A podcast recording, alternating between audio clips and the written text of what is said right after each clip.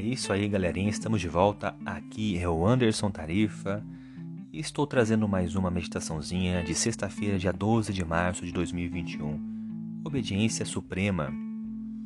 O princípio que os discípulos defenderam tão destemidamente quando, em resposta à ordem de não falarem mais no nome de Jesus, declaram: Julgai se é justo diante de Deus ouvir-vos ante a vós outros do que a Deus. É o mesmo que os adeptos do Evangelho se esforçaram por manter nos dias da Reforma, quando em 1529 os príncipes alemães se reuniram na Dieta de Espira, foi-lhes apresentado o decreto do imperador, restringindo a liberdade religiosa e proibindo toda a disseminação, disseminação subsequente das doutrinas reformadas. Parecia que a esperança do mundo estava prestes a ser esmagada. Aceitariam os príncipes o decreto? Devia a luz do Evangelho ser negada às multidões ainda em trevas?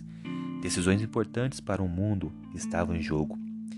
Os que haviam aceitado a fé reformada se reuniram com unânime, a unânime decisão rejeitamos este decreto.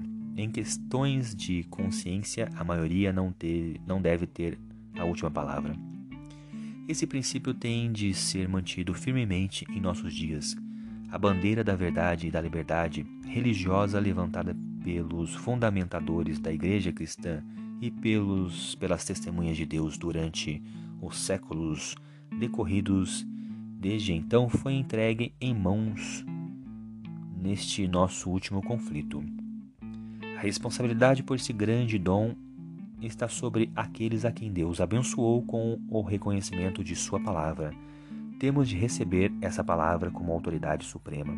Devemos reconhecer o governo humano como uma instituição designada por Deus e ensinar obediência a Ele como um dever sagrado, dentro de sua legítima esfera. No entanto, quando as suas exigências se chocam com as reivindicações divinas, temos que obedecer a Deus e não aos homens. A sua palavra precisa ser reconhecida como estando acima de toda legislação humana. Um assim diz o Senhor não deve ser posto de lado por um assim diz a igreja ou assim diz o Estado. A coroa de Cristo tem de ser erguida acima dos diademas de autoridades terrestres. Não se exige de nós que desafiemos as autoridades. Nossas palavras, quer faladas, quer escritas, devem ser cuidadosamente consideradas para não fazermos declarações que nos levem a parecer contrários à lei e à ordem. Não devemos dizer nem fazer coisa alguma que obstrua desnecessariamente nosso, nosso caminho, temos de avançar em nome de Cristo, defendendo as verdades que nos foram confiadas.